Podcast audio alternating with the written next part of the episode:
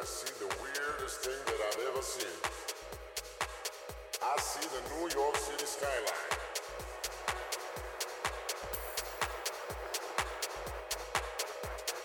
Am I hallucinating?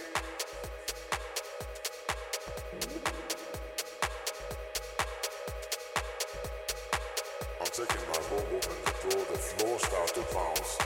The hall is long, people are staring at me with big suspicious eyes. And I really, I really don't care. So I get to the lobby, it's crowded, noisy. A strange old man keeps looking at me. He's got those deep glowing eyes and weird hair from the 60s. the kind of types you get see only in the movies. The kind of type that, that really you, you, you get to see only in the movies. So finally comes to me and says,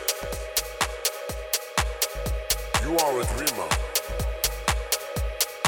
You will have fulfilled life with prosperity. The whole world will fall down at your feet. Am I losing me? Could it be right?